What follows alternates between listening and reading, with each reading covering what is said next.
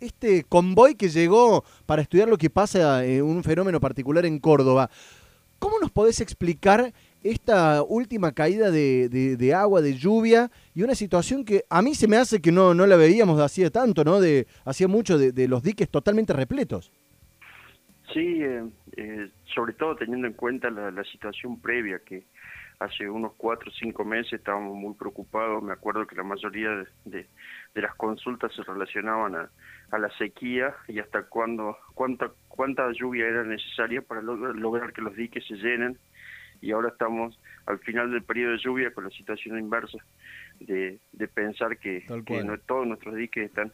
Eso es un poco también lo que, lo que uno espera para futuro con este tema de la variabilidad y cambio climático, donde se, va, se espera que los las los excesos y los déficits sean mucho más marcados. Entonces podemos pasar de, excesos a déficit todo el tiempo y por eso hay que estar muy atento y trabajando y haciendo desarrollo tecnológico. Marcelo, me tocó ayer eh, dar una vuelta por la zona del paredón allí en el dique San Roque, bajé por el lado de la calera y se veía realmente, a ver, primero en el embudo, una caída de agua que hacía años yo no lo recordaba, más allá de la cola de la novia que, que es vistosa, la apertura de válvulas, pero bueno, acá los cordobeses en, en, la ciudad de Córdoba Capital lo vemos en el caudal del río Suquía. ¿Puede seguir creciendo? ¿Se esperaba para estas horas el, el pico, la llegada del pico aquí a Córdoba? ¿Puede ser? Sí, durante la noche se esperaba, ya si, uno, uno espera, había mucha gente que estaba preocupada por el tema, porque eh, hay mucha gente que podría estar comprometida por el, por el aumento del nivel del río, así que bueno, se esperaba ya que durante la noche, en algún momento de la noche ya, ya alcance su máximo, el cual se va a mantener por un, por un, por un, por un tiempo y luego empieza ya a descender, porque ya empieza, ya está empezando a descender el nivel del dique, de, sí, el nivel del embalse del dique San Roque. Así que uno esperaría que durante el transcurso de hoy ya empiecen a descender los, los, niveles del río Suquía, esperando que que no haya precipitaciones importantes hasta el fin de semana, que es lo, lo que dan los pronósticos. Ahora, por ejemplo, mencionabas recién la preocupación de hace un par de meses de la sequía total que había, ahora diques eh, rebalsados, podríamos decir prácticamente. Em, ¿Cómo se hace para mantener y para evitar esta sequía? ¿O cómo se maneja en esta cuestión de que no lleguemos a las imágenes que teníamos en diciembre, quizás los primeros días de enero, no solamente del río San Antonio, que era un hilo de agua, sino del lago en, general, del río Suquía, que queda con un caudal realmente eh, pequeño? ¿Cómo se maneja esa parte? Y eso es todo un desafío y es lo que lo que uno trata de, bueno, lo que está tratando de hacer la gente de la provincia con el apoyo de las universidades nacionales e internacionales. Porque, a ver, los lagos tienen que estar lo suficientemente altos para guardar agua para después que tenga para consumo. Por ejemplo, el, en el dique San Roque, el consumo de agua de la ciudad de Córdoba tiene que estar muy alto para, para eh, nuestra regla que nosotros pensamos que si termina lleno el embalse durante el periodo de lluvias, después tenemos agua para provisión de agua potable para Córdoba el resto del año. Entonces ese es el objetivo principal. Ahora, por otro lado, para que no pase lo que está pasando ahora, el, embalse tendría que estar lo suficientemente bajo para guardar toda esa agua. Entonces uno lo tendría que empezar a bajar antes con las válvulas, con la cola de novia, como dicen, para que haya suficiente lugar. Igual, eh, eh, lo que pasa es que si uno lo baja y no vienen las lluvias, eh, eh, queda bajo y después empezamos el periodo de, de, sequía con el lago bajo. Así que es todo el tiempo tratando de optimizar y ahí donde cobra un rol muy importante los cazadores de tormenta, esta gente que, que vino de Estados Unidos, que sigue vinculada, los proyectos recién terminan, si bien ellos vinieron en el 2018, en el 2019, eh, siguen vinculados hasta el 2021 los proyectos y se llevaron muchísima información de acá y tienen que seguir procesándola para mejorar los modelos.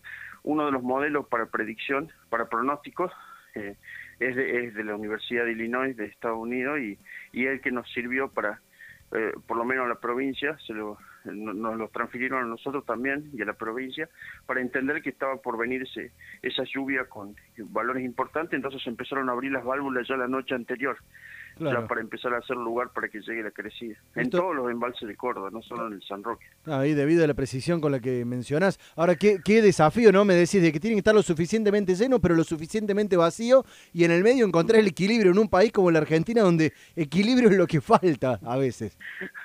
No, y también también nos preocupa mucho el tema, la situación del equilibrio para dónde dónde uno hace el menor daño posible, eh, agua, porque si uno guarda el agua y no la para no inundar la costanera de Córdoba y las viviendas que están agua en, la, muy cercanas al río, también inunda todo lo que es Carlos Paz. Entonces, como hubo un crecimiento urbano muy grande alrededor del río y alrededor del lago, uno también tiene que tener en cuenta eso, cuál es la opción menos, menos, desfavorable. Marcelo, Sí, completa la idea, completa la idea. No, no, no, eso, eso que es un desafío lo que vos viste ayer cuando bajabas por la calera, eh, gente viviendo muy cerca del río y que puede estar afectado por el nivel, hizo que anoche se cierre una de las válvulas.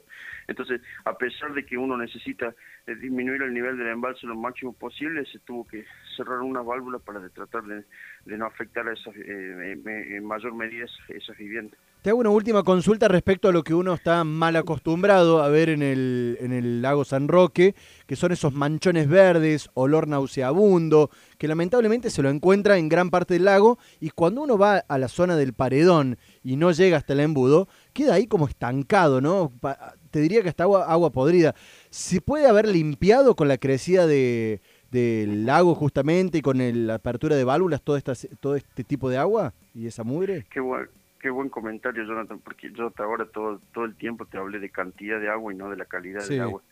Entonces, a esto le tenemos que sumar que no es lo mismo sacar agua por, por la válvula, porque esa, esa agua sale de la zona del fondo, y, que es dejar que el agua salga por el embudo que, que capta más agua superficial. Entonces, eh, otra variable que hay que tener en cuenta es, es si cuál es el que le hace mejor al lago desde el punto de vista de calidad. Y en eso hay que estudiar mucho.